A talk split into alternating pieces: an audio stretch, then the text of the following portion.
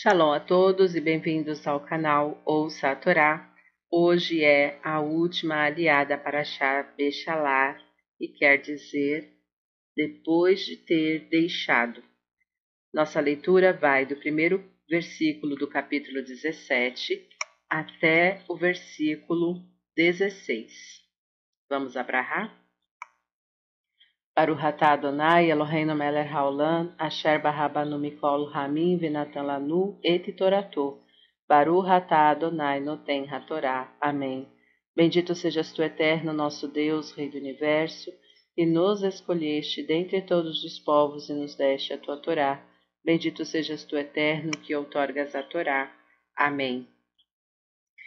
E viajou toda a congregação dos filhos de Israel do deserto de Sim, em suas jornadas, por dito do Eterno, e acamparam em Refidim, e não havia água para o povo beber. E contendeu o povo com Moisés, e disse: Dai-nos água e beberemos. E disse-lhes Moisés: Por que contendeis comigo? Por que experimentais ao Eterno? E sentiu-se sedento ali o povo pela falta de água, e brigou o povo com Moisés e disse: Por que nos fizeste subir do Egito para matar a mim, a meus filhos e a meu gado pela sede? E clamou Moisés ao Eterno, dizendo: Que farei a este povo? Um pouco mais e me, e me apedrejarão. E disse o Eterno a Moisés: Passa diante do povo e toma contigo algum dos anciãos de Israel e a tua vara com que golpeaste o Nilo. Toma em tuas mãos e vai. E eis que eu estou diante de ti ali sobre a rocha em Horebe, e baterás na rocha, e sairá dela a água, e beberá o povo. E, fe... e assim fez Moisés aos olhos dos anciãos de Israel. E chamou o nome do lugar Massá e Meribá, pela disputa dos filhos de Israel, e por experimentarem ao Eterno, dizendo: Está o Eterno entre nós ou não? E veio Amaleque e lutou com Israel em Refidim, e disse Moisés a Josué: Escolhe para nós homens e sai, luta com Amaleque. Amanhã eu estarei sobre o cume da colina com a vara de Deus em minha mão. E fez Josué como lhe disse Moisés para lutar com Amaleque. E Moisés, Arão e Hur subiram ao alto da colina e era quando levantava Moisés sua mão, dominava Israel, e quando pousava sua mão, dominava Amaleque. E as mãos de Moisés eram pesadas, e tomaram uma pedra, e puseram debaixo dele, e sentou-se sobre ela, e Arão e Hur apoiaram suas mãos, um de, um de um lado e outro do outro, e houve firmeza em suas mãos até o pôr do sol e desbaratou Josué a Amaleque e a seu povo a fio da espada. E disse o Eterno a Moisés: Escreve isto para lembrança no livro, e leva-os aos ouvidos de Josué, pois extinguirei totalmente a memória de Amaleque debaixo dos céus. E edificou Moisés um altar, e chamou seu nome Adonai Nissi. O Eterno fez-me aqui milagres e disse: Porque levantou Deus a mão e jurou sobre o seu trono, lutará o Eterno contra Amaleque de geração em geração. Amém. Baruch atah Adonai Eloheinu melech haolam, asher natan lanu Torah temet, v'hayeu lanatah betorreino, Baruch atah Adonai noten hatorá. Amém. Bendito sejas tu, Eterno nosso Deus, Rei do Universo, que nos deste a Torá da verdade e com ela a vida eterna plantaste em nós. Bendito sejas tu, Eterno, que outorgas a Torá. Amém. Vamos então aos comentários dessa liá. Versículo 2 do capítulo 17. Porque experimentais ao Eterno? Dez vezes consecutivas provocaram os filhos de Israel, o onipotente Criador do universo, durante a sua permanência no deserto, como se lê na Torá, números 14 22. Eles tentaram-me dez vezes e não obedeceram à minha voz. A fé do povo de Israel em Deus é posta à prova de fogo.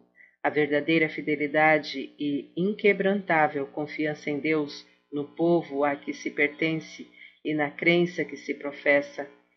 Reconhece-se em situações difíceis e críticas, nos momentos de tormento e de aflição, que caracteres fracos e inconstantes são aqueles cuja fé em algo divino, sublime e elevado abala-se ao primeiro golpe do destino. Ou quando as cobiças materiais e ambições pessoais não correm conforme os seus desejos imediatos.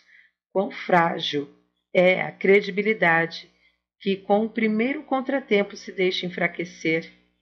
Quão infelizes são aqueles seres humanos que, logo no primeiro choque com a realidade, começam a duvidar, a vacilar se vale a pena crer, se vale a pena confiar em Deus, e a consequência deste abalo moral e religioso é imediata. Vai avô Amaleque, e veio Amaleque. Versículo 8 E veio Amaleque. Amaleque, o eterno inimigo, veio lutar com Israel.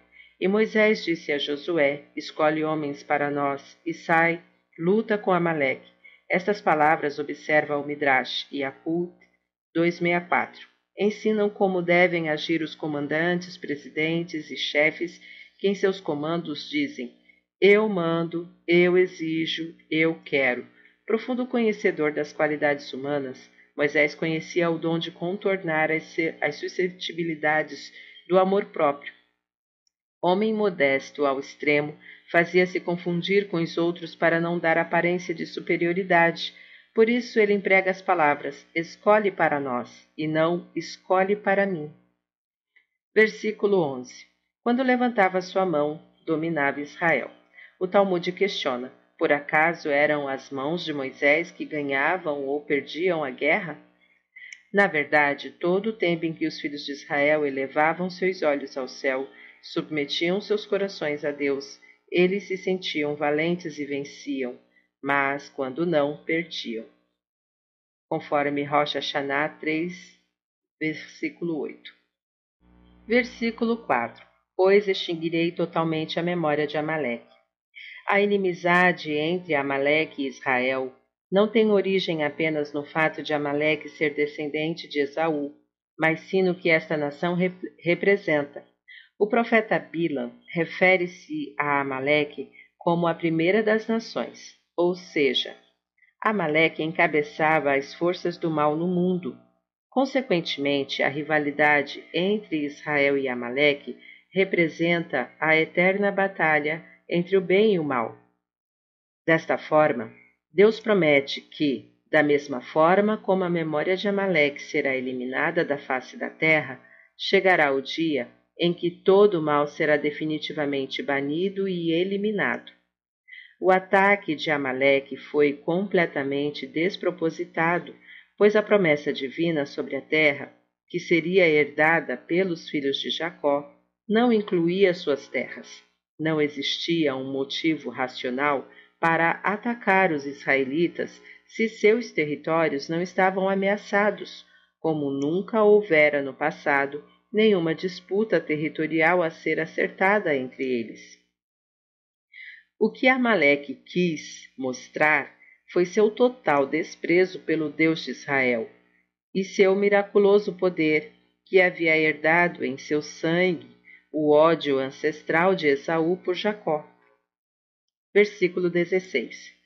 De geração em geração, incalculáveis e inúmeras provas de fogo, altos de fé e de água, batismos forçados, suportou Israel durante a sua gloriosa e martirizada história, mas, graças à sua fé no protetor divino, venceu todas as tentativas malévolas planejadas e forjadas contra ele.